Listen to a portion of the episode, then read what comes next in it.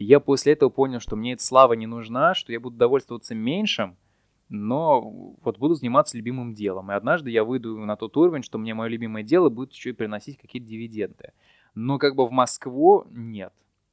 Это не мое. Вот шоу-бизнес, там телек, кино нет хочется иногда, эгоизм внутри играет, говорит, тебе надо стать известным, ты хочешь кататься на классной тачке, ты хочешь жить в богатом доме, путешествовать, пятое-десятое, но нет, это не мое. Ты сломаешь себе здоровье, всю психику, и как бы ты особо ничего не узнаешь. Ты не проживешь эту жизнь, а ее надо прожить достойно, интересно, классно и наслаждаться каждым днем, что мы тоже, к сожалению, делать не умеем, но я надеюсь, что со временем мы все к этому придем. Опять же, когда э, будем заниматься тем, что нам реально нравится. И выстроим свой день, свой график и свою жизнь так, как мы хотим.